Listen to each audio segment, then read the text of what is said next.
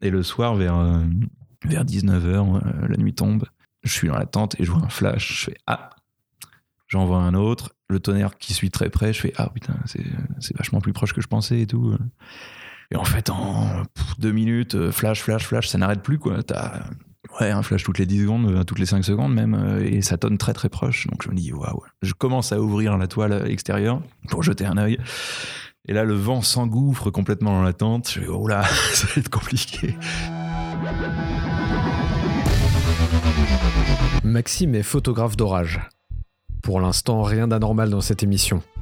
Oui, mais son truc, c'est surtout de grimper à 3000 mètres d'altitude pour aller chercher la foudre de ce qu'on appelle les orages orographiques. Les orages de montagne, quoi. Alors rien à voir avec les chasses tout confort dans la bagnole où on met la clim avant l'orage et le chauffage après. Ici, on parle de vraie connexion avec la nature, du bivouac au cœur des éléments. Autant dire que Maxime a pas mal de choses à nous raconter. Alors on met les crampons et on prend de l'altitude. C'est parti pour l'épisode 2.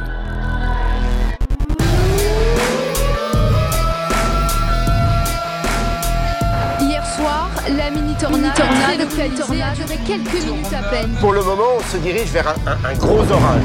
Un orage littéralement coincé dans un nuage. This is an extremely dangerous tornado with complete devastation likely. Tornado! Pick up! Pick up! 6000 de Cape. Bonjour à tous, bienvenue dans ce deuxième épisode de 6000 de Cape, déjà le deuxième. Non, je dis déjà, mais en fait, euh, le, premier, on l'a enregistré il y a à peu près 4 euh, mois. C'était en plein été. Euh, on était dehors au soleil. On, faisait de faire un, on venait de faire un barbecue. Là, on est au début de l'hiver. il fait super froid, c'est horrible. Mais on va essayer quand même de parler un petit peu d'orage, justement, pour se réconforter. En tout cas, le premier épisode a été très bien accueilli par tout le monde. Merci beaucoup. Je vous avais demandé de, me laisser des commentaires pour me dire ce que vous en pensiez. Vous avez été euh, bah, très sympa, donc je suis assez embêté, je vous avoue, parce que du coup, ça me fout une pression terrible pour euh, faire au moins aussi bien pour le deuxième épisode. Heureusement, j'ai un invité exceptionnel qui est avec moi, donc euh, ça devrait aider à, avoir un épisode très très intéressant. cet invité, c'est Maxime Daviron. Salut Maxime qui m'a retrouvé, enfin on s'est retrouvé en tout cas euh, dans un endroit euh, complètement euh, neutre pour nous deux. Nous sommes à Sainte, dans les Charentes-Maritimes. En fait, on est ici parce qu'on a été invité par l'association photo locale à exposer nos images lors de la première édition d'un nouveau festival photo qu'ils organisent. Ça s'appelle les Rencontres de l'image. voilà, festival photo, vidéo. Ils veulent faire un truc très, très généraliste, un peu sur le, le, le, modèle de ce qui se fait à Arles ou, ou éventuellement à Montier-en-Der, qui est aussi un autre festival euh, basé sur, plus sur la photo de nature. Donc c'est à plus petite échelle pour l'instant, mais en tout cas, euh, voilà, on a, on répondu présent parce que l'invitation de leur part était, était très sympa. Et puis c'est toujours agréable d'exposer nos photos comme ça, de les montrer un peu au, public et d'avoir leur retour euh, direct. Et puis bon, on se disait que c'était l'occasion voilà, de, de, faire un podcast, comme, comme on allait se trouver ensemble au même endroit. Maxime, en plus, il a, il a un, thème de prédilection dans ses, dans ses photos d'orage. Ce qui l'intéresse, lui, c'est la montagne, surtout depuis quelques années. Mhm. Donc, on va pouvoir en discuter en détail. Je voulais juste revenir un petit peu avant sur, sur deux, trois commentaires que vous m'avez laissés euh, sur le premier épisode. Vous avez tous trouvé que, c'était très intéressant. Euh, la durée ne nous a pas dérangé. Il y en a qui ont trouvé ça un petit peu trop long, d'autres euh, un petit peu trop court. Donc finalement, sur la moyenne, on s'y retrouve bien. Moi, de toute façon, j'ai pas envie de me mettre de contraintes de durée spécialement. Euh, l'intérêt du podcast, à mon avis, c'est qu'on peut les écouter en plusieurs fois. Donc ça, c'est cool. voilà, donc tant qu'on a des anecdotes, on les raconte et puis ensuite, moi je taille au, au, montage si besoin, mais de toute façon, on se fixe pas de limite. Euh, il y avait un commentaire de Lily aussi que j'ai noté qui nous, qui nous, posait une question, qui nous demandait est-ce qu'il est préférable d'être plusieurs lors des premières chasses donc, euh, je ne sais pas ce que tu en penses, euh, toi, Maxime. Si, oui, pour débuter, oui, je pense que si tu peux t'entourer de au moins une personne qui connaît un peu, ça me paraît un peu plus facile et un peu moins, un peu moins craignos aussi, peut-être. Ouais. Surtout, surtout en bagnole. Parce qu'au final, c'est un peu le danger principal souvent. Hmm. C'est vrai que c'est pas mal d'avoir quelqu'un qui est concentré sur la conduite et hmm. quelqu'un d'autre qui se concentre un peu plus sur, sur les orages, surtout si, euh, si tu n'as pas l'habitude de. de c'est ça. De, si, si, tu ne connais pas bien les orages, Lily, euh, c'est vrai que peut-être être à deux personnes en cas de pépin aussi, ça peut, ça peut toujours être, euh, être utile. Après, je sais que toi aussi, un peu comme moi, tu as, tendance à être assez solitaire. C'est ça. Nous, c'est une passion qu'on vit de façon solitaire, donc bon, c'est aussi parce qu'on a l'expérience. Et en même temps, je dis ça, mais j'ai commencé tout seul avec, euh, avec l'appareil photo euh, que j'empruntais à mon oncle, un petit appareil photo numérique, vraiment les premiers euh, tout pourris qui Un faisaient des vieux photos. bridge tout pourri. Ouais, c'est ça, qui faisait des photos en 4 millions de pixels. euh, vraiment, les blancs étaient complètement éclatés. Enfin, Ah, C'était pire que ça, je faisais des arrêts sur image moisis avec un Ah vieux ouais. Fuji. C'était quoi, en 2006, un truc comme ça Avec des captures C'était le vidéo, euh, 640 par 480. Ah ouais. Et t'as publié ces choses-là T'as osé les publier Non, peut-être pas publier ces choses-là. Quoique, euh, dans la foulée, c'était un peu le même, euh, du même acabit, mais bon. Ouais, bah, les premières photos, euh, c'est sûr que ça Voilà. fait mal. hein. C'est sûr qu'en les revoyant, tu te dis, bon, euh, Ouais. c'est- flou, c'est moche, c'est mal cadré, c'est cramé. Mais bon, il y a un petit côté sentimental toujours. euh, Ouais, c'est clair. clair. Je les garde quand même. Bah bien sûr. Après, c'est vrai que c'est pas forcément les photos qu'on a qu'on a tirées en grand pour, pour non, les exposer c'est pas à celle Sainte, que j'expose en ce moment, mais On a pris des, des formats plus récents. Quoique moi, j'en ai quand même une de 2009. la- la ah, j'en ai une de ancienne que- 2012, je crois. Ouais. Bon, ça va, c'est pas. Ouais, c'est pas mal. Et sinon, il y a un autre commentaire aussi de, de, de, de The Bomberos 08. Très, très beau pseudo. Euh, qui nous faisait un retour intéressant sur, le, sur la foudre, hein, parce qu'on avait parlé surtout de la foudre la dernière fois. Euh, il nous raconte que, euh, alors qu'il prenait des photos d'un orage sur sa ville, il avait mis son appareil à la fenêtre pour voir s'il pouvait capter quelques éclairs. C'était la première fois qu'il tentait ça, et après quelques clichés, un énorme éclair est tombé à environ 300 mètres de lui. Et euh, il aurait modifié les réglages de son appareil. Donc, euh, ça, c'est vrai que c'est quelque chose que j'avais déjà entendu. Euh, le fait qu'un éclair ait une incidence sur un appareil électronique Ah, euh, qu'on est en Que train de. l'éclair avait modifié, j'avais pas compris ça comme Ouais, ça. ouais, c'est ça. Ah ouais, euh, c'est la première fois que j'entends ça, moi. Alors moi, ça m'est jamais arrivé personnellement, mais Mm. j'avais déjà entendu euh, des histoires comme ça. Est-ce que c'est c'était- pas des histoires de gens qui ont foiré une photo et qui sont dégoûtés Il y a peut-être un petit peu de ça. ouais. Non, mais non, mais c'est c'est l'électricité statique, enfin. ça peut être une bonne excuse, c'est vrai. J'avais pas pensé à présenter les choses comme ça. Tiens, intéressant. Mais en tout cas, bah, si vous avez d'autres témoignages dans ce sens-là, ça m'intéresse parce que c'est vrai que moi j'avais quand même entendu ça à une époque, donc euh, Non, mais c'est pas. Enfin, on- pourquoi pas Il y a sait peut-être un, truc à- peut-être un truc à creuser. j'ai déjà vu des aiguilles de voiture qui font un petit hop. Ouais, c'est ça. Ouais, ouais, il y a quand même. Donc, euh, Bah, et puis on a aussi des histoires de fusibles qui grillent sur les sur les bagnoles. Ça c'est. c'est vrai. Il me semble qu'Alex on avait parlé ça aussi. euh, Ouais. donc, euh, Lui, il a dû, il a dû vivre ça, ouais. Ouais, ouais. De toute façon, aujourd'hui, on va être amené encore à parler de foudre, hein, parce que forcément, euh, Oh même oui. si on est en montagne, euh, ce qui nous plaît, voilà, c'est de, voir la, la foudre, foudre. frapper. Du coup, toi, toi Maxime, tu habites dans le, dans, dans le sud-ouest, euh, Ouais. du côté de Toulouse, c'est C'est ça, ça. C'est ça. Donc, tu étais un chasseur euh, finalement un peu normal, entre guillemets, comme, Ouais. euh, comme nous, à chasser en plaine euh, avec sa petite voiture, tout ça, suivre les orages. Et, Mhm. et qu'est-ce qui t'a décidé à un moment euh, à te focaliser vraiment sur la montagne? Bah, c'est marrant parce que la montagne, du coup, ça fait euh, dans les Pyrénées, ça fait ouais, une bonne dizaine d'années que j'y vais. Mais je m'étais jamais dit, euh, je vais faire des orages en montagne parce que ça sonne complètement taré comme ça. Effectivement, tu te dis, bah non, tu fais pas d'orage en Ah ouais, montagne. tu, tu- tu vas te balader quand il fait beau, quoi. Voilà, non, bah, j'allais me balader quand il faisait moche, mais Ouais. sans foudre. Ouais, sans foudre, voilà. Parce que du coup, voilà, en fait, c'est justement de là que c'est parti, c'est que ma série euh, Terre perdue que j'expose là en ce moment, c'est une série, pour résumer euh, grossièrement, c'est des, de la météo vraiment euh, merdique, euh, de la grosse tempête, enfin pas forcément de la tempête, mais des cieux très tourmentés avec beaucoup de brume, de choses comme ça, en haute montagne. En gros, quoi. Visuellement, ça donne ça. Et donc la suite logique, bah, qu'est-ce qui est le temps le plus pourri que je connaisse et le plus intéressant photographiquement parlant et qui est ma passion euh, principale euh, photographiquement avec la montagne quoi on va dire du coup combiner les deux ça paraissait tomber sous le sens même si ben en fait c'était pas si évident que ça quoi d'un point de vue euh, déjà stratégique technique euh, je sais pas sécurité tout ça Ouais. et puis ça devait me trotter dans la tête depuis un moment, mine de rien, parce que la foudre en, en milieu vraiment sauvage, c'était quelque chose qui m'attirait de plus en plus, notamment dans les déserts en, en Espagne depuis 2012-2013.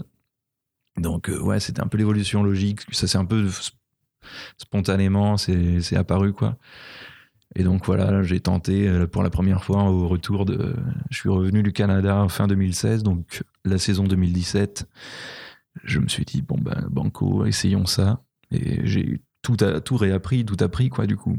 Parce que c'est pas du tout, voilà, la même chose que- qu'en pleine. Donc, il faut réapprendre à connaître les orages, à les anticiper, à éviter de faire telle ou telle erreur, euh, même ne serait-ce que trouver la bonne altitude où aller selon les orages. Euh, Faut, quand on est en plaine, par exemple, on- la hauteur des bases, c'est pas un truc euh, décisif dans Ouais. notre choix, quoi, de target. Bah, en montagne, euh, si, Montagne, si, penser, ouais. si tu vas à 3000 mètres et que la base elle est à 2000, euh, tu vas rigoler quoi. Ouais. Donc voilà, il y a plein de choses à penser comme ça. Ça dépend de, de l'approche. Tu as l'approche où euh, je vais aller marcher, euh, faire une ascension jusque là où, où je veux euh, rester pour faire les photos. Donc un abri, euh, forcément, quoi. Une grotte ou une cabane ou quelque chose. Ou ça m'arrive en voiture aussi de continuer à essayer. Cette année, je l'ai pas mal fait, euh, de chasser en montagne, en voiture. Mais c'est l'enfer sur Terre aussi. Ah, c'est terrible. Ouais, Ouais, moi, j'ai des- C'est un peu un combo des deux parce que des points de vue, t'en as pas des millions. Hum, c'est ça. Tu peux te déplacer, mais en général, ça sert pas à grand chose. Ou alors t'as pas le temps, ou alors il faut que tu fasses du Sébastien Loeb euh, sur les, petits, les petites épingles à cheveux. Ce qui paraît pas forcément raisonnable en conditions non, ça, ça arrive assez souvent, euh, malgré tout. Mais heureusement, tu as une excellente voiture. tu Ah, j'ai une voiture de euh, course, voilà. une Yaris de 2001. Ouais, ça, c'est une super voiture. Je, je le En sais très bien. Elle passe absolument partout. Mais oui, elle passe partout. Moi, je l'ai eu pendant 12 ans, cette même voiture. donc Bah, je, je sais qu'elle est parfaite. Je sais qu'elle passe dans tous les chemins. Elle subit la grêle sans problème. Et... Ah, mais elle a fait tous les déserts d'Espagne, euh, elle a fait la montagne, elle s'est pris la grêle, elle a fait des, les torrents de boue dans le Gers. C'est ça. Et sans Elle est broncher. toujours là, sans broncher. Fiabilité extrême. À part les freins, les plaquettes et les pneus. Ah oui, il faut changer un petit peu. Mais... Et du coup, donc, alors, tu nous disais euh, ouais, que tu vas parfois même à pied euh, chasser euh, en montagne. Oui, Ça, bah, quand la même plupart aussi- du temps. C'est ouais, c'est une démarche assez particulière, ça. Bah, la plupart du temps, oui, c'est de la randonnée, voire un petit peu d'alpinisme euh, dans certaines conditions, enfin, modérément pour l'instant, quoi. Après, euh, plus ça va aller, euh, plus ça va se compliquer, je pense. Là, j'ai repéré des coins, euh, des petites grottes encore, euh, qui sont accessibles que en escalade, Ouais. simple, mais bon, euh, sans doute avec un peu de rappel pour en repartir, donc euh, va falloir que je potasse tout ça De toute façon, avant de quand me tu, lancer dans des histoires. ouais. quand tu pars, c'est de toute façon toujours dans- sur des endroits que tu as repérés avant. Oui, c'est des endroits que je connais déjà. Il faut bah, passer beaucoup plus de temps peut-être sur la, le choix du lieu précisément parce que t'as pas le droit à l'erreur. Quand tu y vas à pied, que tu passes 4-5 heures à marcher pour aller Mm. sur ton abri, bah, une fois que tu y es, tu vas pas bouger d'un poil. quoi. Ouais. Donc euh, tu peux pas arriver et te dire peut-être que je vais trouver quelque chose parce Mm. que si tu bivouaques en tente ou, ou à la belle étoile et que tu te prends un orage de 6 heures dans la tronche, euh, ça calme. Après, l'avantage, c'est que t'as pas le, les nombreux cas de conscience qui se, non, qui se posent à toi. C'est aussi au ce qui m'a fait rager pas mal de fois cette année quand j'étais en voiture plutôt que à moitié en montagne, plutôt qu'en pleine montagne tout seul à pied. Ouais. quoi. C'est qu'effectivement, euh, t'as des décisions à prendre, à t'arracher les cheveux Mm. souvent. Et... Et puis tu peux en permanence faire demi-tour quoi, quand t'es en Voilà. tu peux en permanence changer ta décision. Et ça, psychologiquement, c'est assez lourd à porter. C'est ça. Souvent, c'est très difficile. Et en plus, euh, vu que j'ai fait cette année notamment euh, beaucoup de situations différentes, bah, ça fait beaucoup d'essence. Donc, Ouais. à la fin, euh, je suis arrivé mi-août, j'avais plus beaucoup d'argent pour l'essence. et du coup, euh, quand tu paire de Quechua, euh, voilà, ça et quand pas- tu prends des décisions de je vais pousser, je vais faire 100 bornes de plus, bah, tu culpabilises, tu dis mince. Ouais, c'est clair. ouais. Donc ouais, cet aspect-là en montagne, euh, t'es tranquille quoi. Hmm. Au moins, une fois que tu t'es décidé sur un endroit, tu y vas. Et puis, euh, bah, Voilà. que pourra. Après si ça foire, tant pis, mais c'est comme ça quoi. Non, mais c'est intéressant cette, cette approche de la chasse parce que c'est vrai que moi je me souviens qu'à une époque aussi j'étais plus comme ça à, à rester sur un point de vue et à me dire bon Ouais. bah voilà je vais attendre l'orage il y a de l'orage qui est prévu dans la région euh, je vais l'attendre d'ici euh, s'il passe un peu loin bah, je l'observe de loin je Mhm. profite de loin il y a toujours des photos à faire d'ambiance euh, de, voilà, de toute la structure nuageuse parfois des éclairs aussi qui jaillissent en dehors de, en dehors de l'orage et puis voilà je, je, je, je prends ce qui, ce qui vient et, Mhm. et s'il y a rien, bah tant pis, je rentre chez moi, mais j'aurais profité tout l'après-midi, toute la soirée de, de cet endroit où je suis. Et en fait, euh, plus récemment, j'ai remarqué que j'avais tendance à plutôt courir après les orages, à presque à Ouais, chasser. la chasse active quoi. Ouais, la chasse active, voilà. Et je pense que c'est les États-Unis qui m'ont un peu Ouais. influencé. C'est sûr. On prend cette habitude là-bas à faire ça, parce qu'on suit là-bas les orages pendant des heures, et puis on a. c'est beaucoup plus simple aussi, ouais, C'est beaucoup plus simple parce que le réseau Enfin. routier s'y prête. en général. Et après, la logique fait que de toute façon, si on veut voir une tornade, il faut rester au contact de ces Oui. orages qui se développent et qui, qui, qui, qui- prennent des structures particulières à un endroit euh, particulier de l'orage. Donc, il faut toujours être du bon, du bon côté. Et euh, je pense que c'est pas forcément toujours pertinent de faire ça en France. Donc, euh, j'essaie de faire gaffe des fois à, me dire est-ce que, est que ça vaut le coup de, de courir après un orage français, donc parfois un peu foireux, qui va pas forcément très bien se structurer, où je vais galérer sur des petites routes, euh, je vais pas réussir à me trouver de point de vue, je vais pas réussir à me positionner comme il faut, euh, plutôt que de rester à un seul endroit et de finalement profiter euh, de, de- de ce qu'on voit à un seul endroit. Et du coup, bah, la chasse en montagne, c'est ça que ça permet, c'est que de toute façon, C'est ça. quand on va se poser à un endroit, on sait qu'on est obligé d'y rester et on est obligé de, ouais, de, de profiter de ce qui se passe. Et- C'est ça, l'avantage en montagne, c'est que même si t'as pas d'orage, moi je fais des photos en montagne à la base, même sans orage, donc euh, Ouais, je sais que je pourrais faire des photos quoi qu'il arrive. Normalement, à moins qu'on tombe sur un ciel bleu, mais c'est à peu près jamais. Ouais. Donc euh, c'est l'avantage, même si ça passe loin, je préfère avoir une photo composée avec euh, tout ce que je veux dedans, les, les éléments que je veux, parce qu'en général je vais sur des spots bien précis que j'ai repérés euh, pour leur intérêt photographique et, et aussi, bon, pour l'abri, ça joue pas mal. Donc, euh, même si c'est lointain, ça fera une photo intéressante. Et puis finalement, c'est c'est une telle, euh, une telle aventure que tu peux pas te dire. euh, bon, Non, bah, c'est jamais merdé, perdu. Quoi. Ouais, c'est jamais perdu. ne serait-ce que pour l'expérience, parce que même si t'es dans un orage impossible à prendre en photo, là, euh, que tu vois rien, t'es dans les flashs, dans, t'es dans la pluie, t'es dans les nuages, bon, bah, c'est une expérience absolument folle, en fait, quoi. C'est vraiment, euh, ça n'a rien à voir avec un orage aussi pour ça de pleine au niveau du ressenti. Ouais. C'est pas du tout la même chose pour, voilà, le son, la lumière et tout, mais c'est une expérience, euh, ouais, complètement mystique, quoi, Mm. quasiment. Oui, parce qu'en plus, en pleine, tu vas finir juste dans ta bagnole. Et du coup, Oui, c'est voilà, pas- là, t'es tout seul du temps, mais euh, vraiment une petite crotte minuscule Ouais. euh, dans des éléments monstrueux.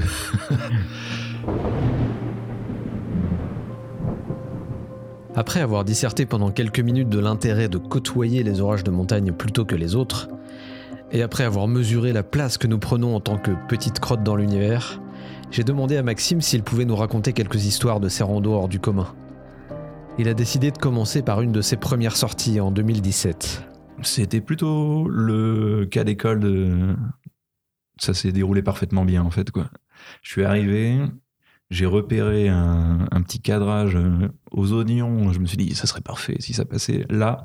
T'avais un arbre de chaque côté, un petit lac en dessous avec une île dessus, des montagnes au fond. Je me suis dit, il faut que ça tombe sur ces montagnes au Ouais. fond. Bon, une heure passe, euh, je glande dans le coin et tout, et d'un coup, euh, un train nuageux qui lâche un, gros coup de tonnerre au-dessus de moi. Je fais, ok, c'est le moment, je cours, je pose le trépied, je cadre pile là où j'avais voulu, et premier impact, pile en plein milieu sur la montagne. Ça, c'est marrant parce qu'on en parlait justement dans le précédent épisode du fait que on avait toujours euh, ces cadrages auxquels on pensait et Mhm. l'orage passait jamais où on C'est voulait rare, exactement. c'est vraiment, c'était la première fois, et euh, du coup, tu te dis, bon, ça, en fait, c'est pas si compliqué Ouais. que ça. Non, non, c'était pas. trompeur, ouais. Ça se passerait rarement comme ça. C'est ça le truc. ouais. Et du coup, Mm. ce soir-là, donc t'as Ce t'as- soir-là, t'as pas calme été- au final. Euh, t'as après, pas été menacé par l'orage. Si, on s'est pris la grêle sur la tente. mais- quand même. Bon, ça a fait des petits lacs autour de la tente, mais rien de bien méchant. Ça a lâché 3-4 coups de foudre à, je sais pas, un kilomètre, donc euh, ça va. Puis il faut dire que toi, t'as un petit peu l'habitude aussi de, de bivouaquer en montagne. Oui, ah, fait pas ça mal fait de- une douzaine d'années, dizaine Ouais. d'années euh, que je fais ça avant, donc euh, c'est un peu la condition primordiale. Il faut connaître la montagne et la météo en montagne avant de s'attaquer aux orages en montagne, parce que ça n'a rien à voir. Non seulement la météo de base, mais les orages aussi, quoi. C'est Ouais. c'est pas du tout la même configuration qu'en pleine. Ça a des fonctionnements que tu ne comprends pas, qu'encore aujourd'hui j'ai du mal à comprendre. Mm. Bah moi, il y a eu plein de choses que j'ai eu du mal à comprendre. ouais. Quand, euh, quand j'étais à Grenoble aussi, que j'essayais de, de chasser ces orages-là, c'est vrai que y a, ce qu'on remarque le plus souvent, c'est quand même la faible durée de vie. Enfin, moi, j'avais l'impression. oui et non, ça dépend. Ça, dépend des, des, les des endroits, orographiques, des oui, une durée de vie de 15 minutes max. en Ouais, général. c'est ça, dans le laps de temps durant lequel tu vas pouvoir les photographier. Mhm. Après, ça bouge très vite. Par contre, euh, j'ai eu des orages. Bah, la deuxième fois, la deuxième tentative, je suis parti en montagne avec un pote, euh, Clément Fayet, qui fait aussi de la photo d'orage d'ailleurs. Et on est allé se poser dans une petite grotte euh, à 2800 mètres, euh, versant espagnol dans les Pyrénées. Et là, ça a duré 6-7 heures, un truc comme ça. Ça a commencé vers minuit, ça s'est fini au lever du soleil, quoi. Là, là t'as bien rentabilisé Là- ta nuit, là, là c'est cool. Alors oui, et en termes de photos, en pas termes de tant que ça. pas forcément, ouais. J'ai eu une photo euh, que j'aime beaucoup qui est euh, de. C'était assez lointain au final à ce moment-là. Tu as un plafond nuageux très bas. Donc je savais que ça allait nous englober au final plus longtemps Mhm. après. Donc c'est quasiment en contre-plongée. euh, Enfin en plongée, pardon. sur un canyon qui est au-dessous, euh, t'as de mémoire 5 ou 6 impacts euh, orangés, tu sais, quand c'est lointain. Quand c'est lointain, ouais, c'est filtré un Ça peu fait une ambiance, euh, on, on se croirait sur Titan, là, tu sais. Ouais, ouais. un orage de méthane, ça n'a aucun sens. Et ensuite, ça nous est arrivé dessus et ça nous a englobé complètement. Et après, ça, dès que ça nous est arrivé dessus, on était sur un gros massif dans, dans les environs du Mont Perdu, qui est un massif que j'ai j'ai noté que ça a tendance à exploser à chaque fois ici, parce que c'est un très gros massif de plus de 3300. Donc, euh, c'est mon analyse, mais ça agit un peu comme un gros boost orographique. Tu as des forçages de plaine qui amènent des orages sur, euh, sur euh, ce truc orographique qui va booster la, la convection d'un coup. Ouais, Donc c'est là qu'en général, ça lâche des tonnes de foudre et, et ça part en intranuageux continu. Quoi. D'accord. Et du coup, là, on avait passé la nuit euh, quasiment à rien voir. C'était, on était dans une espèce de caverne, mais on voyait un gros mur d'eau euh, Ouais. complètement opaque, du coup, avec euh, un intranuageux toutes les secondes qui nous aveuglait parce que tu passes du noir total à, à un blanc absolu et le bruit était complètement fou. Ça, c'est un des trucs les plus les plus évidents quoi. Le bruit en montagne ça n'a Ah plus ouais. rien à voir. Le tonnerre est déformé ça résonne ça fait des échos. À un moment donné c'est passé dans le cirque de Gavarnie qui était de l'autre côté de la crête. On s'est dit merde on dirait euh, les bruits tu sais de corps dans le Seigneur des Anneaux Ouais. quand t'as une armée d'or qui arrive euh, les trucs ça faisait qu'est-ce que c'est que ce son? C'est pas du tonnerre ça ça et puis euh, à l'entrée de la grotte un torrent de gravillon qui dégringolait toute la nuit de temps en temps t'entendais un bloc qui tombait qui faisait bam bam qui dégringolait C'est bien, ça ouais, tu te voilà, dis que- ouais, tu te dis, bon, Est-ce qu'on va réussir à sortir de cette grotte euh, au final euh quand tu auras non, non, ça va, ça va, c'est des petits trucs, mais, Ouais. mais euh, ouais, faut faire gaffe. Les grottes, tu as tendance à te dire que c'est un très bon abri. Il faut aussi Mm. faire très attention, observer quelques petites précautions parce que le gros danger, là, c'est pas le foudroiement direct, parce que t'as autant de chances de te faire foudroyer par un, un impact qui rentre à l'intérieur d'une grotte que Ouais. par la fenêtre de ta voiture. quoi, en Ouais, fait. c'est clair. Mm. C'est le foudroiement direct, évidemment. Ça circule dans toutes les petites fissures pleines de flotte qui sont dans la roche. Donc il faut pas toucher les parois, il faut s'isoler du sol. Moi, je mets un tapis de sol puis je garde mes chaussures. Ouais. ont déjà des grosses semelles bien épaisses. Bon, je pense que ça, ça fait pas mal après. Tu peux que minimiser les risques de toute Mm. façon. Quoi. Ouais, c'est sûr. La fameuse notion de risque, abordée là aussi dans le premier épisode. Entre-temps, une étude intéressante a été publiée par Michael Kretz de Météo France et Stéphane Schmitt de Météorage, un autre organisme national qui se concentre donc euh, sur les orages. Ils ont analysé des dizaines de cas de foudroiement de personnes en Europe. Ce qu'il en ressort, sans grande surprise, c'est que les plus exposés à ce genre d'accident sont d'abord les randonneurs et les alpinistes, parmi plein d'autres activités extérieures. Mais dans la grande majorité des cas, les orages étaient soit annoncés par la météo, soit même déjà actifs à proximité des gens touchés. Alors bon, on va pas commencer à faire un discours moralisateur dans ce podcast en mode hypocrisie totale, mais je me dis qu'on n'est pas forcément les plus imprudents du monde. Euh, J'ai souvenir euh, justement euh, d'avoir fait un orage dans une grotte là, bien, bien à l'abri et de voir 300 à 400 mètres en contrebas, enfin de dénivelé en contrebas, des gens qui bivouaquaient Ouais, sur, tranquille, un, sur un petit replat et Mhm. je les ai entendus gueuler toute la nuit. Je l'ai vu que leur frontal allumé toute la nuit. En plus, ils s'étaient mis au bord d'un tout petit laquet. Donc le lac, euh, il s'est rempli. quoi. Ils Mhm. ont dû déplacer leur tente en pleine nuit Ah euh, ouais. dans la tempête. Sous le fouet et tout, euh, ouais. Donc eux, ils n'avaient pas regardé du tout la météo parce que ça, c'était une salve orageuse qui a duré 5-6 heures Mm. encore. Donc euh, le problème, ouais, c'est ça. C'est pour ça que quand on me demande, ouais, quelles sont les précautions à prendre, les gens qui veulent essayer de faire ce genre de Mm, truc, mm, bah, ne le faites pas si vraiment vous n'êtes pas sûr de vous. Parce que le risque, il est quand même euh, conséquent. Le risque principal, c'est pas d'être à l'abri et de se prendre un orage, c'est de se balader et de se faire prendre quand tu vas d'un point A à un point B, quand Voilà, tu es sur ouais. une crête, quand tu es sur Dans un sommet. transition. euh, Le pire que j'ai vu, et vraiment j'avais flippé pour lui, c'était la, la troisième chasse, euh, enfin chasse entre guillemets du coup, parce que vu qu'on bouge pas, je sais pas si on peut appeler ça une chasse, mais Ouais. situation orageuse euh, en montagne que j'ai fait en 2017. Et euh, j'étais dans une petite cabane pour le coup. C'est la seule fois en fait, je crois, où j'étais dans une petite cabane, donc c'était bien confortable, j'étais bien à l'abri. Je pouvais rester autour et en cas de pépin, je me repliais dedans quoi. Ouais. Et j'avais vu sur le pic du Taillon, qui est un pic euh, qui fait 3144, je crois, un truc comme ça. Donc qui est pas mal haut, quoi. Et euh, le mec bivouaquait dessus, apparemment, parce que euh, les orages ont commencé vers 1h du mat, vers 2h du mat. Je vois une petite frontale au loin, là, qui descend du sommet, mais tellement isolée et en plein milieu des orages qui arrivaient tout autour de lui. Ouais. En plus des orages qui étaient très humides. euh, L'ambiance était bleue, Mm. bleutée, mais magnifique, du coup, mais il n'a pas dû trouver ça superbe. mais ça devait être incro- incroyable comme expérience pour lui, parce qu'il était vraiment en plein milieu. Les bases étaient extrêmement élevées, parce qu'elles Ouais. dépassaient le pic. le pic n'était pas dans les, dans les nuages. Petit point, la petite frontale qui descendait la crête, là. J'étais là, mais qu'est-ce que tu fais? Ça devait descendre vite par contre. Il a descendu assez vite et il a dû gagner une des petites grottes qui sont dans ce coin-là où, où moi je, je vais, mais qui sont pas toutes très safe parce qu'il y en a qui sont assez ouvertes quand même. Il a dû trouver le premier abri qu'il a, qu'il a pris et puis euh, il s'y est mis. Mais euh, ouais, j'avais peur pour lui vraiment parce que là, sur une crête en pleine nuit en plus, très exposé euh, sous un orage, vraiment là, heureusement qu'il y a, malheureusement pour moi, mais heureusement pour lui, il n'y avait pas trop de foudre, c'était beaucoup d'intra. Ouais. Mais c'était continu, donc ça devait être très impressionnant pour lui aussi. Mais c'est ça, en fait, le gros risque, c'est quand tu es sur une crête, euh, que tu te balades et que t'as pas du tout prévu l'aspect météo et que tu t'en prends une.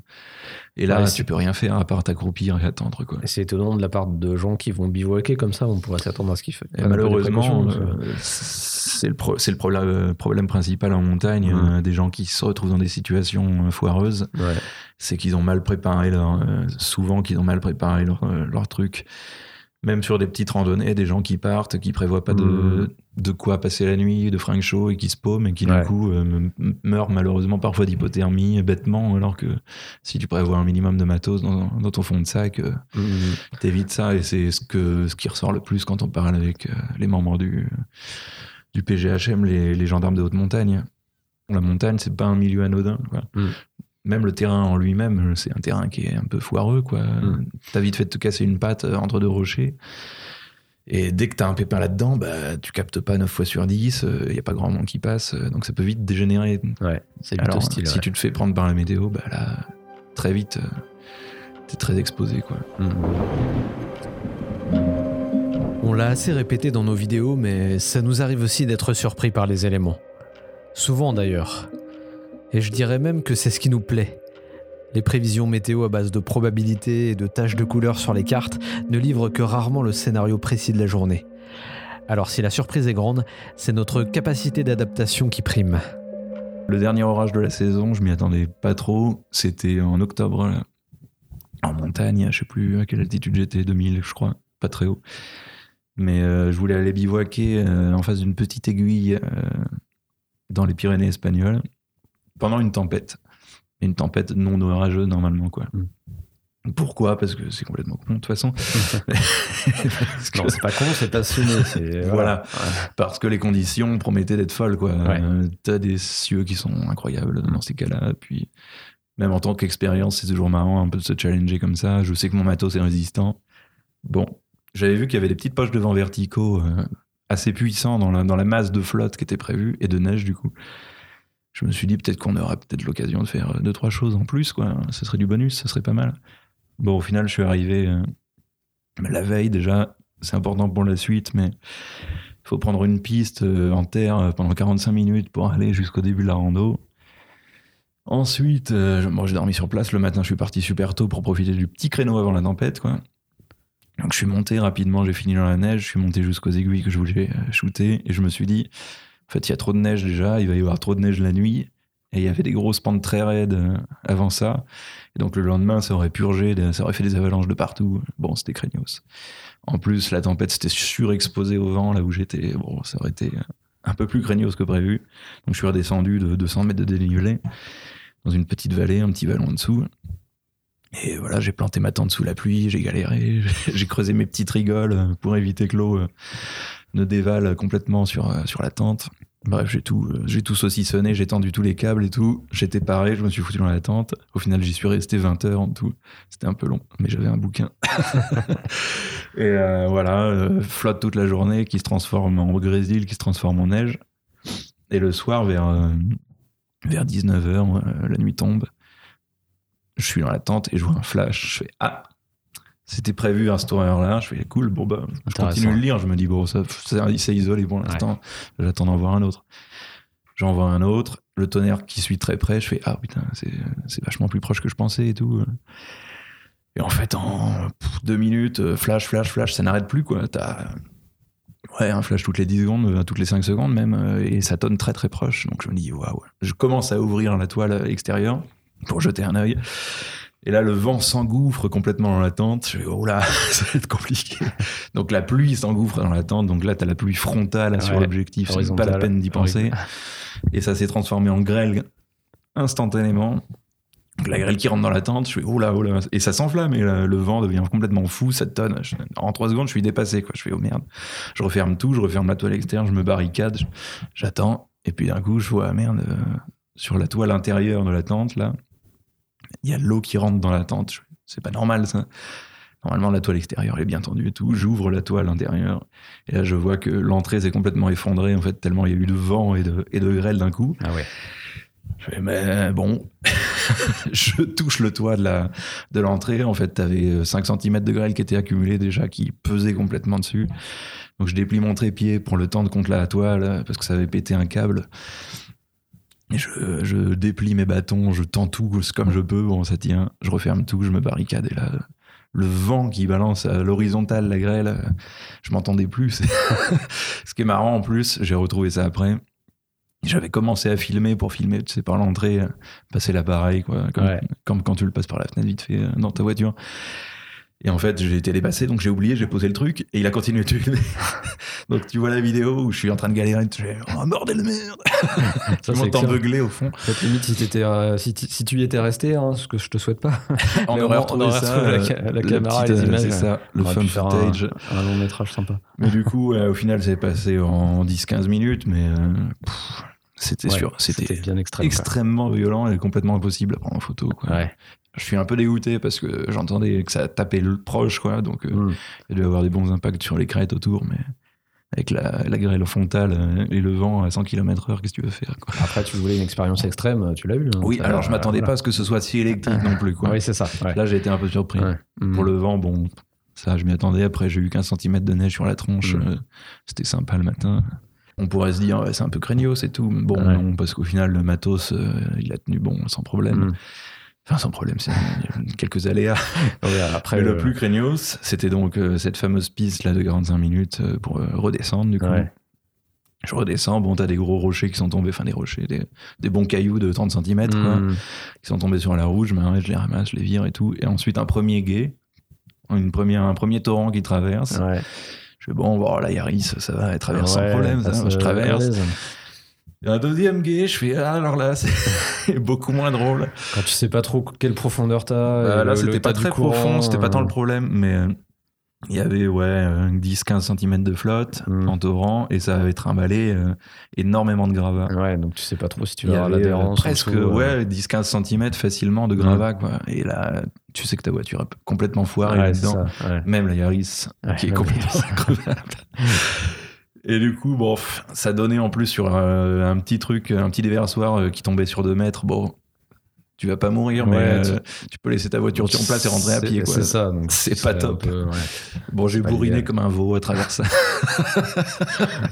j'ai foncé et c'est passé difficilement, mais Il y a un moment où ouais, la technique du, euh, du bourrin. et- bah, c'était la seule parce que sinon Ah. je restais complètement embourbé Ouais, et, là tu patines là-dedans, c'est foutu. Ouais, après. c'est mort après. Et ensuite, ouais, sur la route, t'avais des éboulements euh, de, de rochers énormes. T'avais des... J'ai même dû faire un détour à un moment, Ouais. une déviation. Il y avait un mec au milieu de la route. Je fais, qu'est-ce qu'il fout là?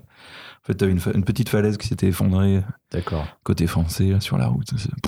Ouais, presque ce qui me ferait le plus peur hein, sur, sur ce genre de chasse, c'est vraiment les glissements Alors de là, terrain, oui, ouais. non, ça c'était pas vraiment un orage, c'était plus une tempête Ouais, euh, ouais. avec beaucoup, Ouais, beaucoup mais même de en pluie. cas, en cas d'orage, c'est vrai que. Là, c'est qu'il avait plu pendant euh, 24 heures Ouais. en mode très intense euh, et ça avait fait des petits glissements de terrain. Quoi.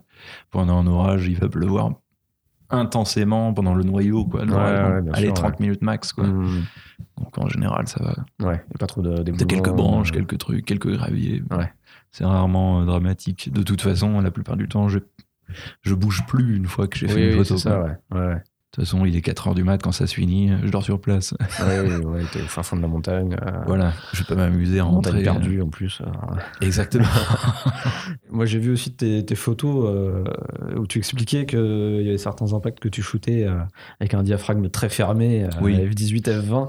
Ouais, c'est mon record F20 cette Ouais. année, ça. Et ça, c'est quelque chose que tu as remarqué de spécifique aux orages de montagne ou vraiment Je sais de- pas, euh, c'est pas tant que ce soit spécifique aux orages de montagne, c'est qu'en montagne, tu te retrouves souvent en plein milieu, vraiment dans une zone extrêmement dense en Ouais. humidité. Et donc là, on était dans les précipes et à moitié dans le nuage, en fait. Mm. D'ailleurs, pas longtemps après, je, avant, je désespérais parce qu'on était dans la brume. Je me disais, merde, l'orage arrive Mm. Et euh, je vais pas pouvoir faire de photos parce que je suis dans la brume, Ouais. on voit rien. Ah bah À moi, la 2800 plupart du mètres, temps, pareil, moi, dans le même coin. ça, hein. Moi, les souvenirs que j'ai, c'est voilà, t'es dans les nuages. Bah, ça, c'est le gros risque. Enfin, c'est le gros risque. C'est le truc euh, qui peut te faire foire une Ah chasse. ouais, ça. Et ça s'est dégagé au final. Et euh, il y a des impacts qui sont tombés ouais, dans le cirque à 100, 200 mètres. Je me souviens d'avoir la vision qui devient violette tellement c'est violent. La persistance rétinienne. Ensuite, la grosse persistance rétinienne qui est en 30 T'es un peu secondes. euh, le- T'es complètement sourd comme un pot parce que ça, ça fait un bordel. hein. Et ouais, un impact qui tombe droit devant, euh, là où je voulais, là où je cadrais. quoi. J'étais en 20 mm, je crois. Donc F20. Et c'était presque cramé euh, sur le Ouais. roue. Ça, ça, c'est Donc dingue, euh, quoi. tu te dis, euh, c'est incroyable, F20, quoi. C'est clair. Pour enlever l'étage sur le capteur, après, c'est un Ah plaisir. ouais, c'est ça, ça le plus chiant. Ouais, moi j'ai déjà shooté des- de la foudre très proche euh, en étant dans ma bagnole des fois Ouais. à essayer de, de- de choper des trucs proches mais ouais, j'étais à F14 au Oui, max c'est rarement mais- plus en pleine. euh, même F- cet été, j'en ai eu un, je crois. euh, il tombait, je sais pas, à 500 mètres, mais dans une zone pas mal euh, flotteuse, donc euh, Mm. je devais être à F8, c'était surcramé. Ouais. J'ai réussi à le rattraper, mais je ne sais pas comment. mais euh, là, F20, euh, pourtant, c'était la même chose. Quoi. Ouais, je pense ça- que c'est surtout ouais, l'humidité ambiante qui est, Mm. qui est monstrueuse en fait. ouais, sans doute puis la, la- ouais, sans- peut-être la densité de l'air en altitude euh, voilà, peut-être que la pression avancer. joue là-dessus Ouais, aussi. ouais. Une chose est certaine, c'est qu'il y a moins de poussière dans l'atmosphère à ces altitudes pour filtrer la lumière des éclairs. Alors il y a vite de quoi se cramer la rétine, ou foirer ses photos. Mais jusqu'ici Maxime s'en est très bien tiré. Alors je me demandais s'il avait envie de faire ses preuves sur d'autres terrains de chasse. T'as exploré pas mal d'endroits dans les Pyrénées, t'as t'as encore plein d'autres choses à découvrir. de- Ouais, les Pyrénées, Des il endroits te faudrait de vie euh. pour tout voir de toute façon, parce Ouais. que c'est très long comme, comme chaîne au final, et, et c'est euh, très sauvage encore. C'est l'avantage. euh, c'est ce que j'aime bien, un peu par rapport aux Alpes, que je trouve, le peu que j'en connais en tout cas, beaucoup plus urbanisé, avec beaucoup plus de stations de ski, beaucoup plus de routes, beaucoup plus de, de- de trucs, d'hôtels. Dès que je trouve, en fait, je, je cherchais des points de vue justement dans les Alpes aussi pour ça. Chaque fois que je trouvais un endroit cool, j'étais là, bon, ça c'est nickel, la vue est folle. Bah, il y a un hôtel dessus. Mais Ouais, bon, ça ça, l'ambiance. c'est surtout que je connais moins les Alpes aussi, parce que Mm. c'est vaste. Je pense qu'il y a de quoi faire Ouais. largement pour ça. Ouais, certainement. ouais. Mais justement, ça, ça, me, ça me bat très bien, parce que niveau Mm. orage, euh, la région du Léman et compagnie, euh, Ouais, ou le côté italien aussi. euh, voilà. Après, moi, la, la difficulté, c'est que je cherche des endroits dénués complètement de toute trace humaine. Donc, euh, s'il y a un village au milieu, bah, je vais pas y aller, quoi. Mm. Moi, moi aussi, euh, même si je vais pas en montagne, c'est vrai que c'est ce que j'aime bien dans la chasse à l'orage, c'est ce côté euh, perdu dans la nature. Il y a personne qui vient m'embêter. euh, Je C'est suis ça. face à l'orage et, et c'est presque un moment de méditation quoi pour moi par moment. C'est totalement ça, parce que c'est. Ouais, c'est ce que je dis, c'est presque un peu spirituel parfois, Ouais, comme, complètement. comme approche, quoi. Parce que c'est. Déjà, quand t'es en pleine montagne tout seul et que t'es dans des conditions un peu spéciales, euh, c'est quelque chose, quoi. Mm. Mais alors, en plus, avec un orage, Ouais. Puis tu rajoutes une nuit blanche par là-dessus ou Voilà. un petit peu. euh, t'es vraiment euh, sur Saturne, quoi. Ouais, voilà, le reste n'existe plus. Ouais, Il n'y a ouais. plus que l'orage, la montagne et toi, quoi, au plein milieu. Tu sais même pas ce que tu fais là, d'ailleurs, souvent. ouais. Bah, surtout au moment où ta tente est en train de s'effondrer et que t'as 10 cm. Oui, À ce moment-là, ouais, je me demande un peu parce que c'est assez fréquent en montagne. Qu'est-ce que je fous là Pourquoi je fais ça Puis dès que t'es redescendu, bon, quand est-ce qu'on y retourne? Ouais. Ouais, et puis quand tu vois tes photos aussi, quoi, quand, tu, quand tu les as Quand les t'arrives à en sur faire, l'écran, euh, ouais, ouais, C'est ça. faut réussir à en faire, mais c'est autre chose que euh, ma petite photo de nuage que j'ai sur le bord de la Nationale 10. euh, C'est je me sûr. considère pas aussi méritant que, que, quoi- que toi quand t'es allé monter euh, à 2500 mètres. euh. Ouais, c'est pas la même approche. ouais. Après, euh, je continue à faire un peu de chasse en, en pleine, euh, Ouais, classique, même, quoi, Mm. active, voilà, justement, de, de tracer. euh, ça dépend des régions, parce que comme tu dis, des fois c'est pas pertinent, parce Mm. que les routes sont merdiques et, et c'est pas possible. Mais, mais je continue un peu ça aussi, mais c'est le constat que je fais, c'est que souvent je garde les photos pour moi, quoi. Ouais, Parce que c'est génial en tant que chasseur d'orage. T'as de la foudre euh, parfois un peu proche et tout. Mais photographiquement, je suis souvent un peu déçu. quoi. Mm. J'ai l'impression que plus ça passe et plus. euh, la foudre ne se suffit pas en tant que- qu'objet photographique. quoi. D'une part parce que de plus en plus euh, de monde en... Parce fait que ce genre de photos. On les voit, quoi. Ouais, c'est ça. Il y en a un paquet. Ouais. On les voit, on les revoit. En termes de composition, ouais, c'est. On va souvent tenter les mêmes éléments, une route, euh, Ouais. une petite barrière, euh, ça. des trucs. euh, Nous, c'est le problème qu'on a qui euh, dépasse. aux États-Unis, c'est en- c'est encore pire parce qu'encore en France, Mm. bah, justement, c'est le plaisir qu'on a à revenir en France après être allé aux États-Unis pour faire de la photo de foudre en tout cas, c'est de se dire que bah, y a quand même un peu d'éléments de composition, il y a au moins des routes un petit peu qui serpentent, qui, ça. sont- qui peuvent composer un peu, il y a des, des clochers, des petits villages, des choses comme ça. Aux États-Unis, on est sur des plaines où il y a rien parfois sur de 30, Alors- 40 km. Bah, enfin, ouais, après, euh, c'est sûr que sur la répétition, ça marche pas trop, mais l'aspect minimaliste du paysage, du coup, ça, ça donne vraiment toute son importance au ciel. Pour Ouais, aussi. En fait, là, c'est Ouais. le ciel qui se suffit presque à lui-même, pour le coup. C'est ça. L'avantage des orages américains, Ça contrebalance euh, un peu, Il y a tellement de choses à voir dans le ciel que Après, finalement, ouais, dans, en termes de compo, pour euh, trouver une petite éolienne qui dépasse, euh, Voilà. sinon faire des premiers plans dans les blés. Bah, c'est ça, c'est ça. Mais tu retournes vite sur les mêmes, euh, sur les mêmes euh, trucs, quoi. Comme ça, qui part euh, en Ouais, ligne de fuite. voilà, ouais.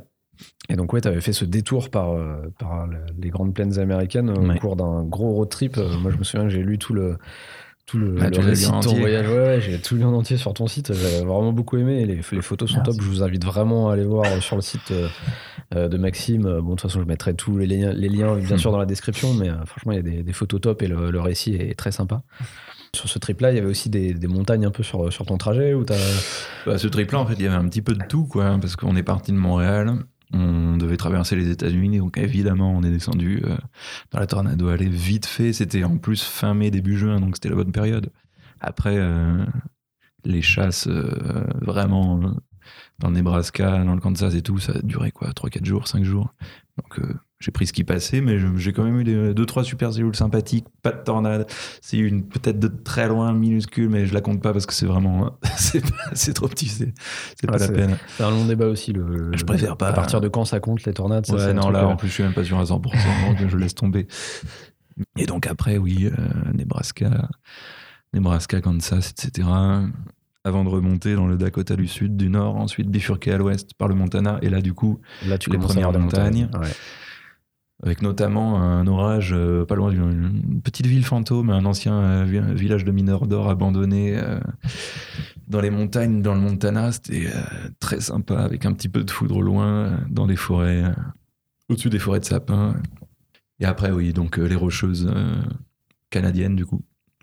Donc montagne canadienne, et après, on devait aller jusque dans le Yukon pour faire du woofing, tu sais, c'est un échange où tu vas travailler Ouais. un peu dans une ferme ou quelque chose comme ça, et en échange, tu es nourri, logé. tout ça.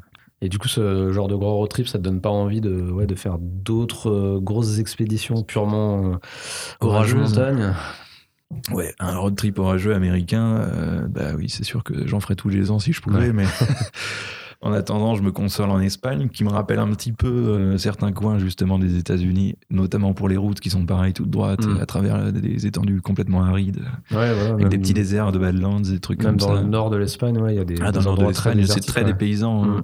On se rend pas compte, mais on traverse les Pyrénées, ça n'a aucun rapport avec la. France au final. Ouais.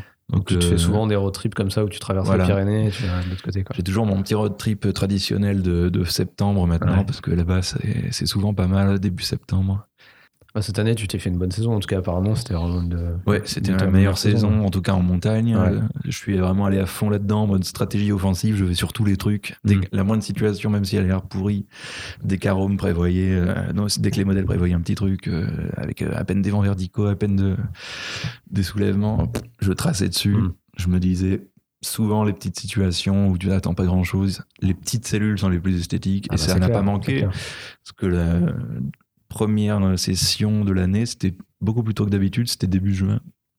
D'habitude, début juin, c'est encore un peu l'hiver en montagne. Ouais. Sauf que cette année, on a eu rien en neige, donc euh, il faisait 20 degrés à 2000 mètres, 2400 mètres quand je suis arrivé euh, sur place. Premier soir, euh, des monocellulaires au crépuscule avec des petits extra nuageux, enfin internuageux, euh, qui se baladent dans les tours, euh, Mm. qui étaient complètement fous. Ensuite, euh, deuxième ou troisième jour, je sais plus, euh, situation extrêmement galère, euh, une salve qui devait arriver euh, dans la soirée, dans la nuit. Et je me mets sur un premier spot. Là, pour le coup, j'étais en voiture encore parce qu'il y avait trop de neige. La neige était pourrie, trop croulante. Ça, ça avalanchait. Donc, euh, Mm. à pied, pour aller dans les spots que je voulais à 3000 mètres, c'était pas possible. C'était trop craignos, surtout tout seul. Donc, j'ai quand même chassé en, en voiture, sur les cols, les trucs comme ça. Ce que je pouvais trouver, quoi. Et euh, premier col, un truc qui n'a pas arrêté d'arriver cette année, je ne sais pas trop pourquoi, c'est la brume extrêmement sèche, une espèce de brouillard hein, qui s'élève du fond de la vallée, mais alors qu'il fait très chaud, très sec, et t'as de la brume opaque qui arrive et qui t'englobe et tu peux plus rien faire. Quoi. Donc là, ça m'est arrivé dessus, même pas une heure avant le début des dégradations. Donc pareil, j'ai fait du Sébastien là pour aller jusqu'à la frontière euh, espagnole. J'arrive sur place, les orages sont foireux, euh, tout est pourri, euh, il y a de la, la bruine, t'as t'as des impacts, mais ils tombent n'importe où, donc impossible de cadrer correctement. Ça, c'est exactement les souvenirs que j'ai des orages, des, Voilà. des orages de montagne. Donc là, j'ai vraiment je désespérais, j'étais frustré, mais je me disais normalement, euh, il y a des trucs vers minuit, quoi, des petites cellules et tout. Et ça ne manque pas d'arriver. Finalement, je regarde sur le radar météo France, euh, la petite cellule, toute petite minuscule là, en Espagne qui s'approche doucement. Je fais, ça c'est prometteur, ça je vais tout miser dessus. Mm. Donc je me mets sur sa trajectoire, je reste dans le coin, j'attends, j'attends, j'attends, j'attends. il se passe rien, je me dis, ouais, c'est foutu, elle va lâcher un tout petit truc comme ça. Puis d'un coup, un flash au sud, deux flashs au sud, et d'un coup, euh, je sens que ça s'approche très vite. Donc je, je sais pas quoi faire, je sais pas de quel côté aller parce que je suis pas très bien orienté. Je remonte vers là où il y a la brume qui essayait depuis le début de repasser la frontière pour m'engloutir. Donc je me dis, si la brume passe, c'est foutu. Au final, je reviens sur un spot et là, un impact qui tombe sur la crête à, je sais pas, 500 mètres, un kilomètre à tout casser. Je déplie, euh, je- j'arrivais pas à déplier mon trépied tellement j'étais euh, complètement fou. Ouais. Ouais. Je galère, je mets mon truc dessus et paf, euh, les trois, trois pauses que j'ai pu faire de 30 secondes, t'as eu un impact chaque fois plus proche. Le premier, un triple impact ramifié avec des inters sur les côtés, un traceur et tout, enfin, sur la crête. J'étais complètement barjot. Le deuxième, pareil, ça traverse une espèce de brume stratiforme, ça tombe sur un sommet, pareil, ramifié. Et le troisième, beaucoup plus proche. Bon, je rentre dans la voiture, ça, ça tape tout autour. euh, avec beaucoup, beaucoup trop de flotte pour que je puisse shooter. Et ça part aussi vite que c'est arrivé. hein. Au final, en trois minutes, c'était réglé. Je regarde mes photos, je fais OK, bon, bah, ma saison, elle est bonne. quoi. Ouais, c'est- il, C'était suffit, la- il suffit de 3 minutes. pour- C'était le pour premier trip saison. de toute la saison, quoi. Ouais. C'était début juin. Et au final, ça a été comme ça tout du long, quasiment. 15 jours plus, non, 10 jours plus tard, même pas. Une situation pareille euh, qui s'annonçait pourrie euh, en Espagne. J'hésite toute la journée à partir de Toulouse. Je fais, ouais, est-ce que j'y vais, est-ce que j'y vais pas, est-ce que j'y vais? Et finalement, à 20h, je me décide, à 19h, 20h, je crois, je me décide, j'y vais. J'avais 3h30 de route. Et ça devait commencer vers minuit, minuit et demi. Donc le timing était serré. Ouais, c'est. Donc j'arrive, je traverse la frontière, machin. C'était euh, en France, la brume, temps pourri, bruine dégueulasse. Tu te dis, oh, pff, Ouais, ça pue. Ça me motive pas trop. ouais. J'arrive en Espagne, ciel complètement dégagé, pleine lune qui éclaire, magnifique. Il fait chaud, il fait 20 degrés en montagne.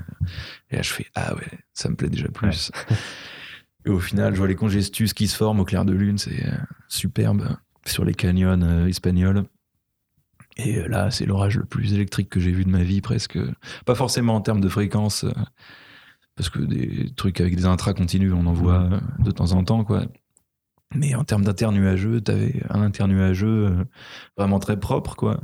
Toutes les 3-4 secondes. Ouais. Donc euh, j'ai fait 5-10 minutes de pause. euh, le cadre, il est euh, absolument rempli, Mm. quoi. Ça fait- ça n'a aucun sens que t'en as dans tous les coins. Et tout l'été, euh, ouais. Bon, voilà, toutes les, c'était tout le temps très compliqué, quasiment après avec de la brume toujours qui venait me sur mon spot. Fallait que je bouge, fallait que je rebouge, fallait que je- Ouais.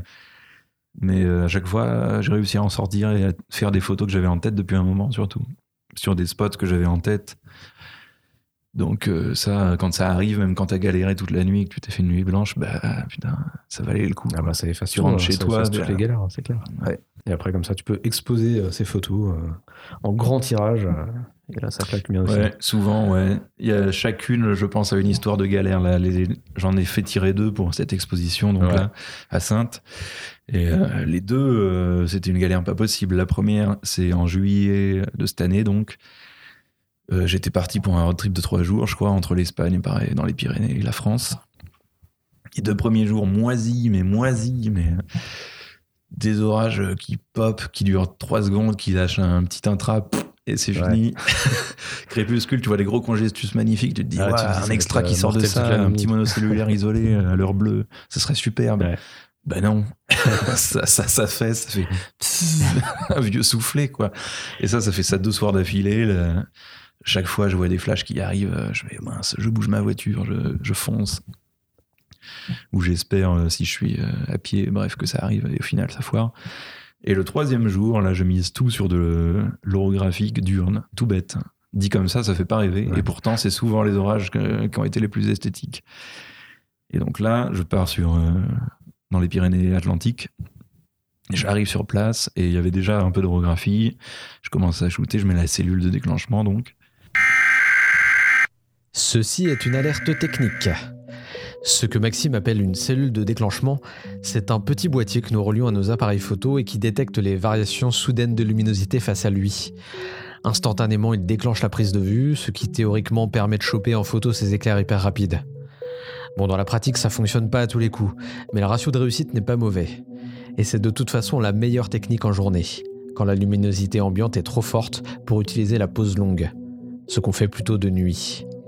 Tout ça pour dire qu'il ne faut pas confondre ce petit boîtier, la cellule de déclenchement, avec l'autre cellule, orageuse, qui balance de la foudre sur le paysage.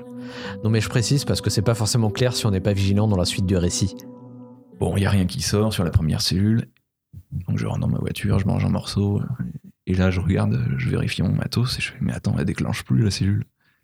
Et là, je me dis, qu'est-ce qui se passe encore? En fait, je venais de changer le câble pas longtemps avant. Ouais.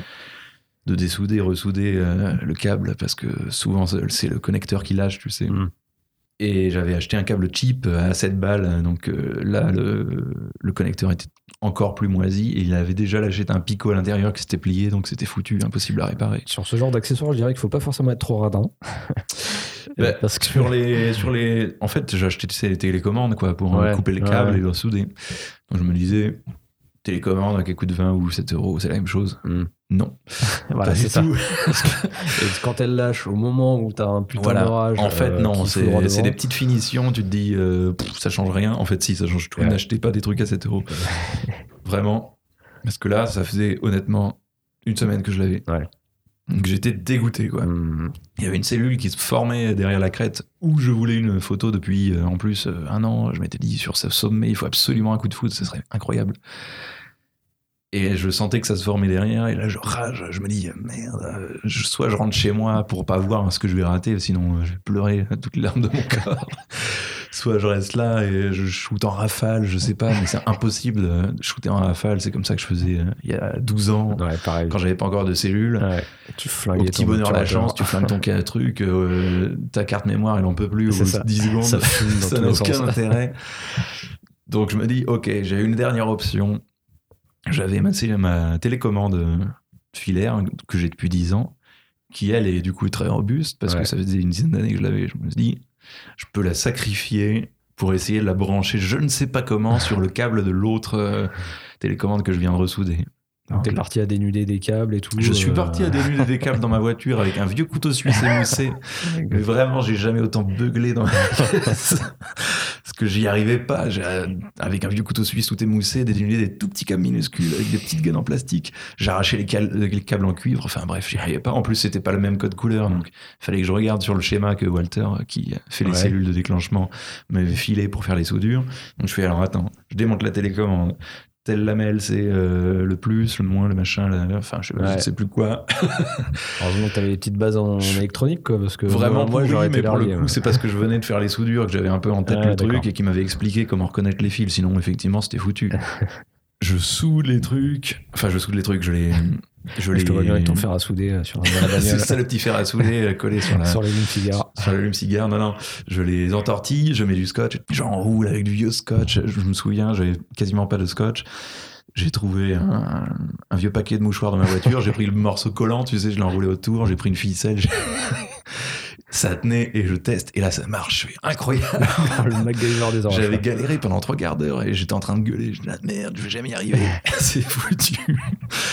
Et en fait, si, ça marche, et je fonce au point de vue euh, que je voulais. L'orage arrive, quoi, deux minutes plus tard, et là, bam, coup de foudre pile sur le sommet où je voulais que ça tombe, et ça déclenche, et ça, ça shoot, euh, Et là, t'as la photo. ça shoot la photo, quoi. Putain. Et je l'ai. Ça, c'est beau. Et là, ça, je fais, beau. oui Ah bah là, on est content. Là, là Là, j'ai dû lâcher un bon, ouais. On a dû m'entendre à l'autre bout de la montagne. Ouais, t'as dû entendre l'écho qui revenait après. Ouais, ouais, donc ouais, toujours une galère, hein, en fait. euh, c'est très compliqué, toujours, les orages de montagne, quoi. Mm. C'est- Ça n'a- aucun rapport, en fait, avec euh, les orages de plaine. Ça fonctionne pas pareil. euh, le relief a une grosse incidence. La pression n'est pas la même parce que c'est des bases qui sont beaucoup plus élevées, du coup. En plaine, t'as pas des bases à 3500, 4000 mètres. euh, Enfin, c'est plutôt rare, quoi. C'est rare, ouais.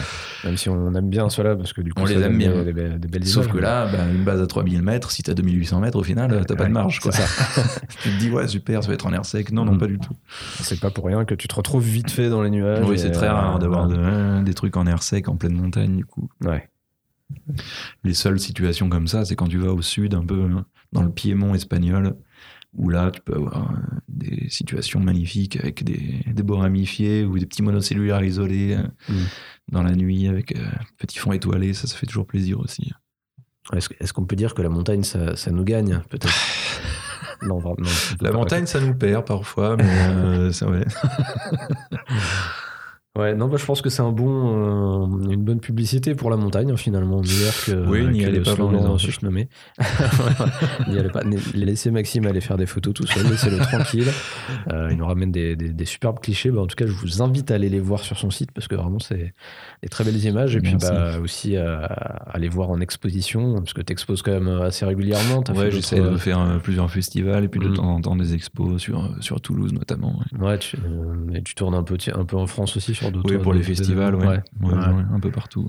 Et euh, sur ton site aussi, ce que j'aime bien, c'est que tu, enfin, comme moi, t'aimes bien aussi raconter les histoires, des récits, et ouais. faire des récits assez Mhm. détaillés. T'avais fait aussi des, des de la vidéo un peu euh, sur, sur tes road trips là. Alors oui, euh, j'avais fait un peu de vidéo, mais vraiment, euh, en mode plus contemplatif. euh, ouais, pour en mode, euh, en mode assez ennuyeux pour pas mal de gens, mais en mode expérimental. En fait, en 2015, ouais, quand on a fait la traversée de l'Amérique du Nord, j'avais fait un, un espèce de petit film, enfin un petit film, il faisait 1h20 le machin, mais très, très, euh, très amateur, très test, très Ouais. brouillon, quoi, donc avec un matos dégueulasse en plus, parce que j'avais un, un D7000 euh, qui, Mhm.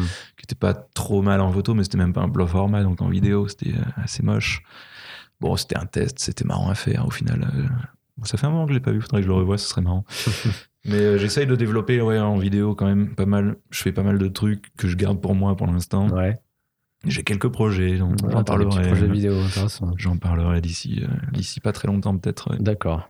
Bon, bah, faut surveiller tes réseaux sociaux. Alors, c'est ça, t'es un peu, t'as une page Facebook aussi. ouais, sur Facebook, euh, j'ai fait un, j'ai une page, et j'ai aussi fait un, un compte bis, un compte pro, on va dire entre guillemets, Ouais. Qui au final euh, compense la perte de visibilité des pages euh, avec l'algorithme Facebook, Ouais, quoi, un peu et qui est compliqué très pratique. Et euh, donc euh, tout le monde peut soit m'ajouter, soit s'il y a plus de place s'abonner, Ouais. c'est limité là-dessus. Puis oui, sinon Instagram, C'est ça. Maxime d'Aviron Terre perdue, c'est ça? Ouais, ça, le compte, oui, c'est ça, c'est Ouais. Maxime d'Avion Terre perdu. voilà. Ok. Je mettrai tous les liens de toute façon Ça marche. pour aller voir les images. Bah, merci en tout cas. Bah, merci euh, à toi. C'était bien sympa de parler de ces orages de montagne. Ça m'a presque donné envie de retenter. Euh, parce que vraiment, ça n'a pas été un succès pour moi euh, à l'époque, même si j'ai tiré deux, trois photos, mais bon, pas, pas foufou. Je pense que ça aura pu donner euh, envie à certaines personnes aussi. Mhm. Soyez- restez prudents. Concernant le podcast, euh, maintenant vous pouvez l'écouter sur les plateformes de, de podcast euh, classiques. Euh, normalement sur iTunes, vous pouvez le trouver euh, voilà, sur les, les autres applications sur Android. Euh, et aussi toujours sur YouTube, euh, vous choisissez la plateforme qui vous convient. Je vais essayer de- d'être plus régulier maintenant. Bon, là, il a fallu euh, que je fasse mes petits réglages, que je j'update un peu mon matos par rapport au premier, premier épisode pour, euh, pour que ce soit vraiment clean. Euh, vous me direz si c'était mieux sur le deuxième. Euh, voilà, on se retrouve bientôt pour parler encore orage, tornade, tempête et compagnie.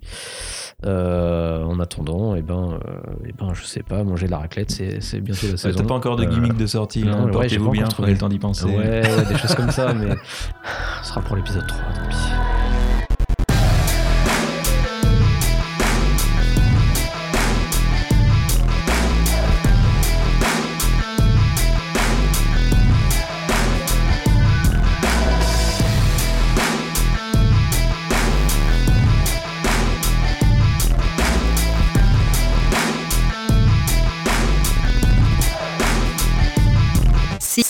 De Kep.